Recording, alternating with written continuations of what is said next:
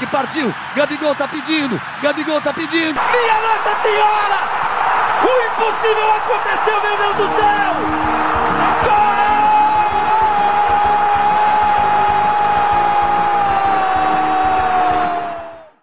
Alô, ouvintes do podcast Nos Acréscimos. Meu nome é Bernardo Marchiori e o assunto de hoje se refere a, digamos, um, um evento que todo ano acontece, mas muita gente não sabe ao que se refere, é, o significado, o simbolismo por trás do evento. E eu estou falando do Boxing Day, que acontece um dia após o Natal, no dia 26 de dezembro. E quem está aqui para falar comigo sobre esse tema é o Vinícius. Fala aí, Vinícius, tudo bem? Fala, Bernardo, tudo bem? Vamos falar um pouquinho aqui do Boxing Day, um, que é um feriado na Inglaterra que eu particularmente gosto muito, porque são vários jogos da Premier League num dia só, ou também um pouquinho no dia 27, em uma época que, em anos normais, sem pandemia, não tem jogo nem no Brasil e nem em outras ligas europeias, porque as outras paralisam pro recesso de Natal e Ano Novo, e só a Premier League tem jogo. Então eu, eu adoro essa época que tem muito jogo para assistir.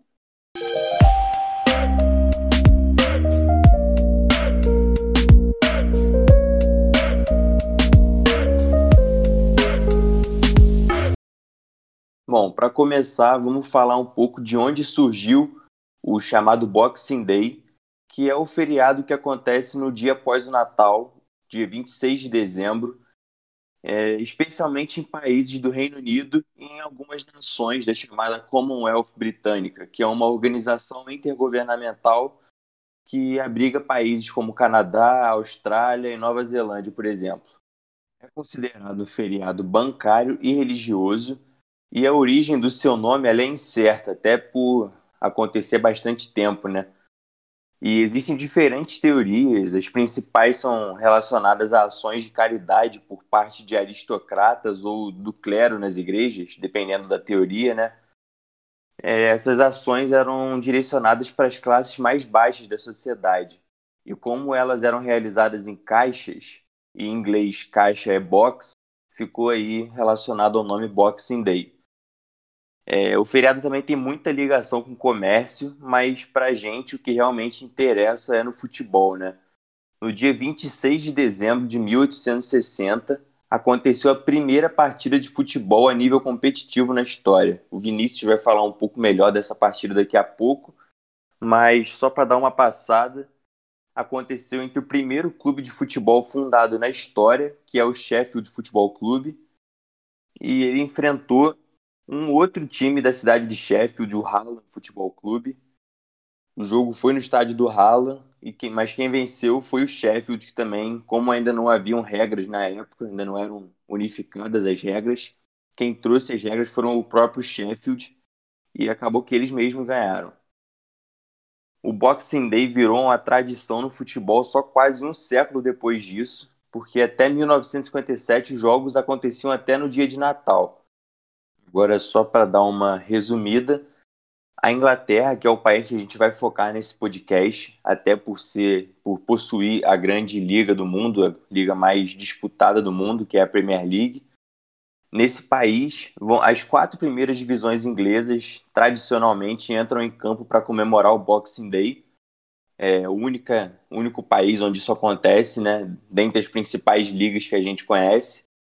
Mas em 2020 também vai ter jogo no Brasil, mas aí é por uma questão de calendário apertado e acabou que sobrou para esse dia 26 de dezembro acontecer jogo.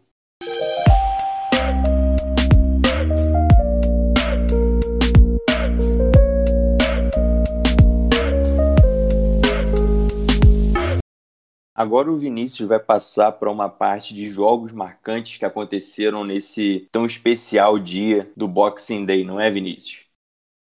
Isso aí, é o primeiro jogo, você já falou bem dele, que é o Hallam FC Sheffield, que ficou 2 vezes pro Sheffield. Na época foi um jogo muito pioneirismo, muito por, pelo fato de ser o primeiro jogo competitivo da história, até por também abrir uma.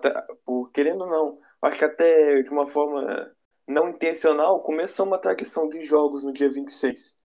Por marcar esse logo o primeiro jogo competitivo no Boxing Day. E na época que duas equipes pioneiras que hoje, é, hoje possuem pouquíssima relevância no, no cenário do futebol inglês. O Sheffield está é, na oitava divisão, que já é considerado amador, e o Haaland, pior ainda, ocupa a décima divisão, que é mais amador ainda. Então, duas equipes pioneiras que iniciaram a tradição de futebol na Inglaterra, de jogos competitivos, e hoje são quase que irrelevantes. Uma rodada marcante de Boxing Day ocorreu em 1963. Foram 10 jogos na rodada e a média de gols foram de 6,6 gols por jogo, ou seja, 66 gols na rodada ao todo. E goleadas muito marcantes. Por exemplo, Fulham ganhou de 10 a 1 do Ipswich Town. West Ham recebeu o Blackburn e tomou de 8 a 2. É, o Burnley fez 6 a 1 no Manchester United. E também tem 4 a 4 nessa rodada. Foi uma rodada que tá na história de mais gols na história qualquer liga mesmo, porque 6,6 gols por jogo é demais até pra gente imaginar e na década de 60 que saía mais gols do que atualmente, né? E também tem vários outros jogos marcantes, como em 1970, um jogo entre Derby County e Manchester United, que ficou 4 a 4 Derby County na, nos anos 70, na anos 70, era uma equipe muito relevante. Então era um jogo de muita rivalidade na época e, e um 4 a 4 não fica muito marcante na história. Também em 1977, o United, novamente envolvido nos confrontos de Boxing Day, foi visitar o Everton em Goodson Park e, fe, fe, e aplicou um 6 a 2 Nessa época, os papéis atualmente atualmente o United que fica mais em cima e o Everton normalmente meio de tabela, né, em 1977 é o contrário. O Everton brigava pelo título e o United estava ali 14, estava bem mal no campeonato. Essa vitória foi um tanto quanto surpreendente. Novamente, United, United, United que adora o Boxing Day, pelo que parece, e ganhou de 6 a 3 fora de casa contra o Oldham em 1991 e olha que coincidência, mais um jogo do United. Um 3 a 3 fora de casa contra o Sheffield Wednesday em 92. E esse jogo ele é importante por quê? Porque ele marcou a arrancada do United para o título inglês depois de 26 anos. E esse título que o United conquistou foi o primeiro do Ferguson e iniciou uma era de 13 títulos ingleses em 20 anos. Aí já em 2003, o, também teve um, a derrota do Chelsea fora de casa por 4 a 2 contra o Charlton, que foi o primeiro Boxing Day da era rica do Chelsea. É o primeiro Boxing Day depois que o Chelsea foi comprado pelo russo Roman Abramovich. E o Chelsea novamente é personagem de um Boxing Day que ele empata em casa em um jogo muito maluco com o Aston Villa, um 4 a 4 é, vários reviravoltas dentro do jogo, um jogo um jogaço, um jogaço de verdade esse. Também teve mais um do United, que o United é, gosta bastante dessa data, né? É, em 2012 recebeu o Newcastle Old Trafford, ganhou por 4 a 3 e tendo que correr atrás todas as do placar. E o Newcastle fez 1 a 0, o United foi lá e buscou. E Newcastle 2 a 1, 3 a 2 e o United só foi conseguir a virada aos 94, ou seja, bem no final mesmo. E por último, o último jogo que eu destaco é um jogo do ano passado, Leicester e Liverpool, em, no King Power Stadium em Leicester, que ficou 4 a 0 para o Liverpool. Gols, gols de Firmino duas vezes, Milner de pênalti e Alexander Arnold. E esse jogo é importante porque na época era o confronto direto entre os líderes. O líder era o Liverpool e o Leicester estava ali na cola com o Liverpool em segundo. E esse jogo e essa goleada do Liverpool serviu para o time parar de vez na liderança e que sair da, da fila na Premier League.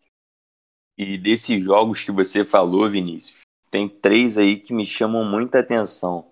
O primeiro é o Haaland e Sheffield, não acho que não tem como fugir muito desse, né? Até por ser considerado ali o primeiro jogo competitivo da história do futebol, no estádio mais antigo do futebol, que é o Sandgate Road, o estádio do Haaland FC e a vitória do Sheffield, né? O primeiro time a ser fundado na história do esporte. O segundo é o United 4 Newcastle 3, que representa bastante no, na era Ferguson aí, o emblemático Ferg Time, né? O Manchester United que tinha essa, entre aspas, mania de buscar o jogo só nos acréscimos E nesse jogo não foi diferente, como você falou, teve que sair atrás do resultado três vezes para ir lá buscar os seus gols. E o último foi o da virada, foi aquele do Titiarito, ainda já nos acréscimos do segundo tempo, representando aí mais uma vez o Ferg Time. E o terceiro foi o último que você falou, Leicester 0, Liverpool 4, na última temporada, que foi o jogo ali entre líder e vice-líder e foi o que separou, foi o divisor de águas ali, eu acho, no campeonato, né? Porque eles estavam mais próximos antes dessa rodada, é, todo mundo esperando ali um jogo mais comparativo, assim, entre os dois, até por serem os dois melhores futebols do país no momento. O Leicester aí, desde que foi campeão, fazendo boas temporadas, e o Liverpool nem se fala, desde, desde que o Klopp chegou, cada vez evoluindo mais. Mas nesse jogo aí já ficou meio que declarado que o Liverpool ia ser o campeão, né? Até mesmo com essa grande diferença para o segundo colocado, que foi o Manchester City. O Liverpool fazer 4 a 0 nesse jogo foi realmente sensacional. Logo no Boxing Day, Aí foi, como eu falei, foi o grande divisor de águas. Eles já dispararam na primeira colocação e aí ninguém chegou mais. Depois desse jogo, foi mais difícil ainda.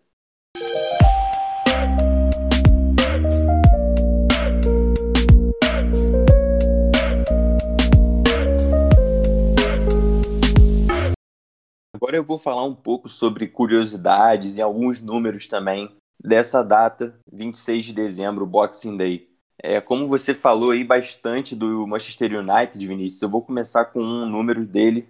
É o time que mais venceu no Boxing Day. De 26 jogos, eles venceram 21. É uns números bem impressionantes, né? E já relacionado a isso, os jogadores com mais vitórias nessa data são Giggs, Scholes e Carrick, com 11 vitórias. É, eu acho que não é coincidência, né? Agora, o único treinador que sempre venceu no Boxing Day foi Maurício Pochettino, ex-treinador do Tottenham, que deu lugar aí ao José Mourinho. Mas antes do Mourinho tinha o Pochettino e de cinco jogos que ele disputou como treinador do Tottenham, ele venceu os cinco. O jogador mais jovem a jogar o Boxing Day, e você tinha citado ele aí quando falou dos gols do Liverpool e Leicester 4 a 0 na última temporada, é o James Milner, ele jogou uma partida de Boxing Day com só 16 anos e 356 dias. E isso aí consegue mostrar pra gente um pouco do papel que o Milner exerce aí no futebol inglês, né? No Manchester City, no Liverpool, em outros times antes. O cara, desde que era jovem, já tinha um papel importante e consideravelmente ainda mais atualmente nesse Liverpool do, do Klopp. É, o Milner pode até parecer ali só mais um veterano no time, mas se parar para analisar, o cara entra sempre, é importantíssimo nesse time tão considerado quase imbatível, especialmente na última temporada. O jogador que mais jogou jogos no Boxing Day foi Frank Lampard, jogou 17 vezes. O grande ídolo do Chelsea aí, né? E o grande artilheiro dessa data é Rob Fowler, com 9 gols.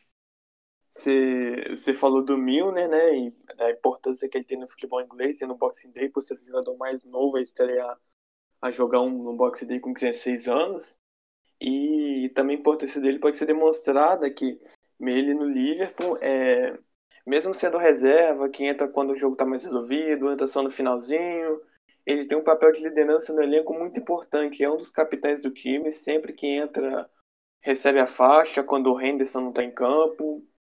E, e assim era também no Manchester City, o antigo clube dele, que ele ficou muito tempo também antes de ir para o Liverpool. Enfim, o, o Milner é um cara muito importante no futebol inglês. E isso sem contar com a versatilidade dele, né, Vinícius? Ele joga ali de lateral esquerdo, principalmente, mas também faz a lateral direita se precisar. Ele joga de primeiro volante, faz aquele box to box, às vezes atua até mais avançado resumindo, ele faz o que o Klopp pede, né? Ele consegue se virar bem em todas as posições e é por isso que ele é importantíssimo nesse time do Liverpool. Sim, exatamente. Um, é o famoso jogador operário. Ele trabalha para o time. Ele é um, um jogador muito importante é, no esquema tático do Klopp, era no esquema tático quando ele jogava no City do Pellegrini, da seleção inglesa também. É, realmente é um jogador muito bom, Milner.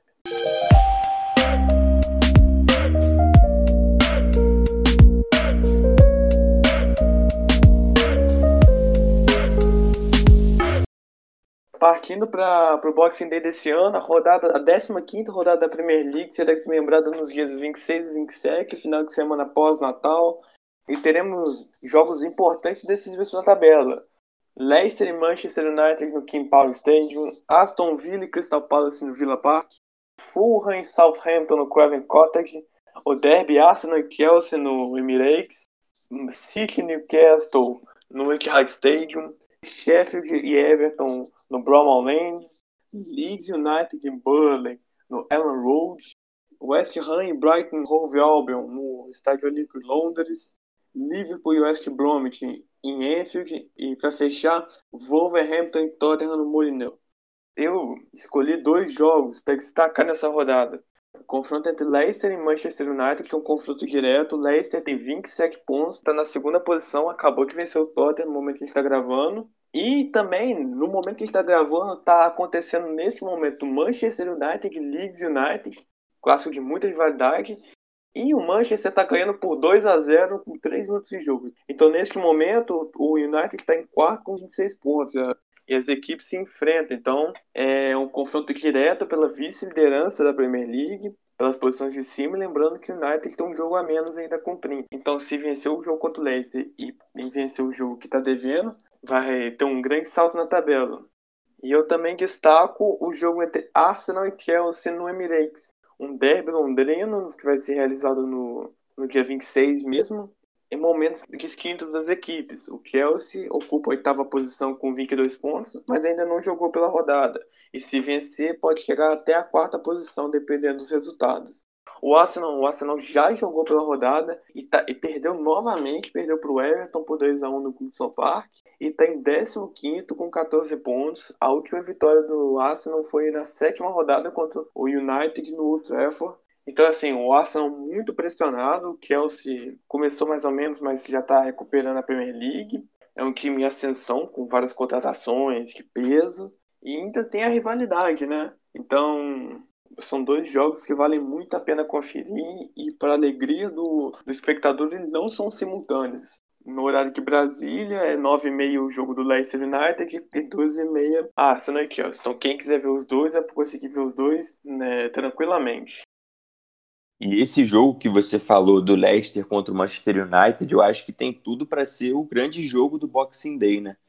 Por serem dois times ali brigando na parte de cima da tabela, é uma briga ali por quem está correndo atrás do Liverpool, né? O Liverpool agora que está disparado na primeira colocação com essa vitória aí do Leicester sobre o Tottenham. O Liverpool abriu quatro pontos de vantagem para o segundo colocado. Lembrando que o United, mesmo com essa vitória sobre o Leeds, tem um jogo a menos. Mas mesmo assim, eu acho que esse jogo ali é páreo duro por serem dois times que estão jogando muito bem, mesmo com o United tendo sido eliminado na Champions, né? E tocando nesse assunto, vale lembrar da última rodada da Premier League da última temporada, que teve esse jogo, Leicester e Manchester United, que era um jogo importantíssimo para a temporada.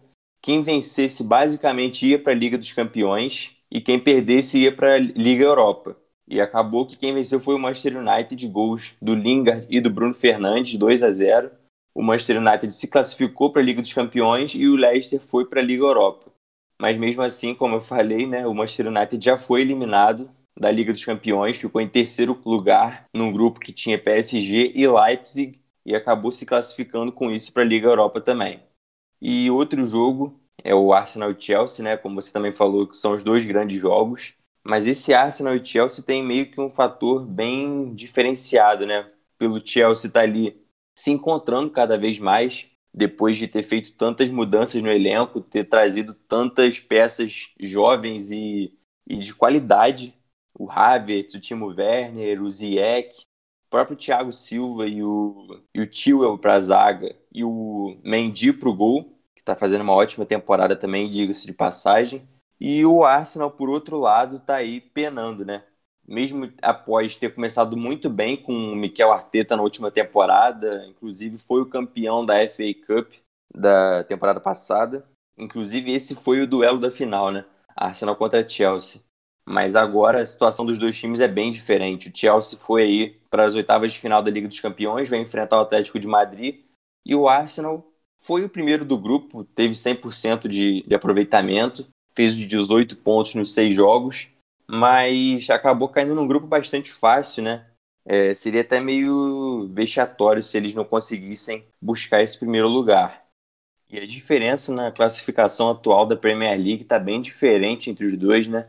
O Chelsea, embora não esteja na, na zona de classificação para nenhuma competição europeia, está ali brigando, está bem próximo disso e vem apresentando um bom futebol, mesmo com as dificuldades que eu falei de ter tanta gente ali, principalmente para o ataque. O Lampard vai ter muita dor de cabeça para conseguir organizar todo mundo, principalmente com o Giroud, que era praticamente uma peça descartável ali, mas acabou é, entrando numa fase de meter gol a rodo, é, um poker há pouco tempo na, na Champions League, e o Arsenal está ali embaixo com apenas quatro vitórias em 14 jogos Claro que não dá para falar brigando para cair, né? Porque o time do Arsenal, querendo ou não, é, é bem superior ao de, de vários times da, da Premier League.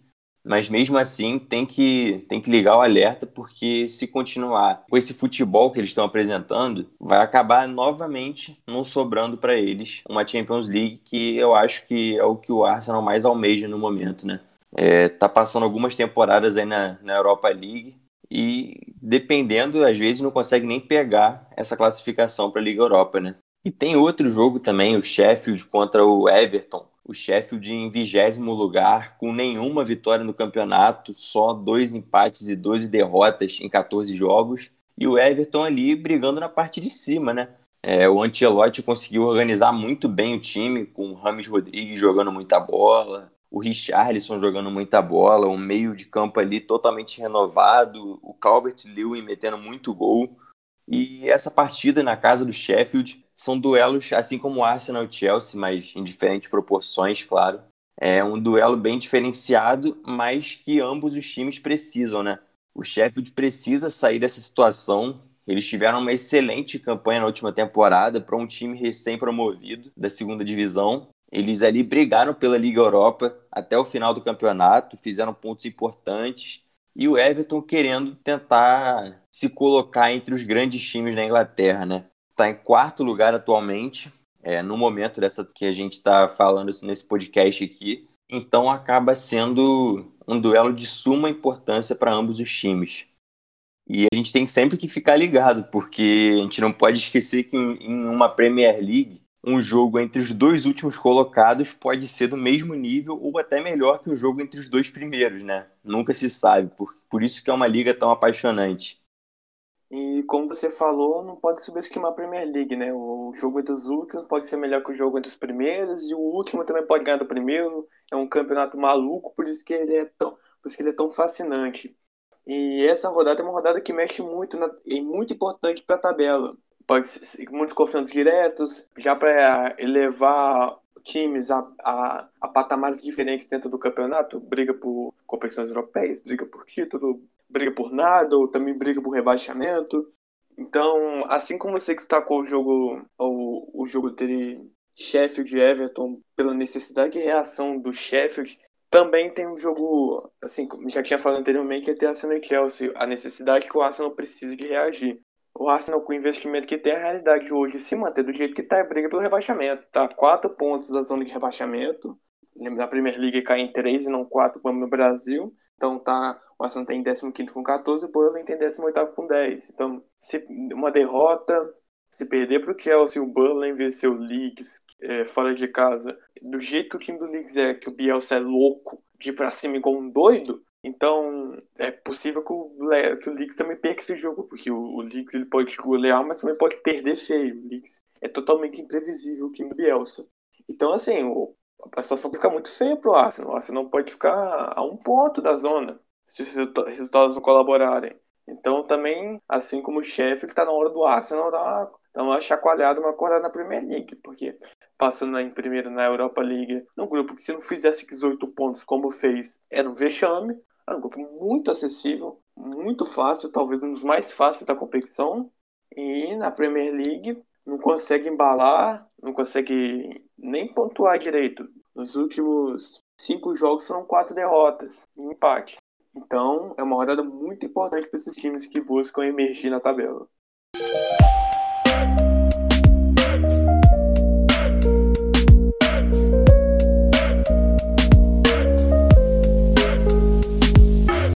Então é isso, galera. Isso que a gente queria passar para vocês. Um pouco sobre o que é o Boxing Day, sobre a história dele, é, os fatos marcantes que aconteceram nessa data tão tradicional e especial, especialmente nos países britânicos.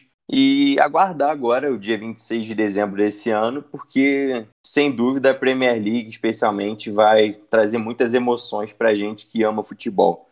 Muito obrigado pela participação, Vinícius. Não, eu que agradeço a participação. Espero que seja uma rodada de muitos gols e muitos jogos bons, porque é o que todo mundo espera, né? Que todo mundo espera da Premier League é jogasse. Então, espero que seja uma rodada com muitos jogos bons. Muito obrigado para você que escutou a gente até agora aí. Aproveita e siga a gente nas nossas redes sociais, no Twitter, arroba nosacréscimos1 e no Instagram, arroba nosacréscimosoficial. Fica ligado, porque a gente vai soltar muito conteúdo ainda, tem muita coisa legal para a gente falar sobre. Um grande abraço, Vinícius, e um grande abraço, galera.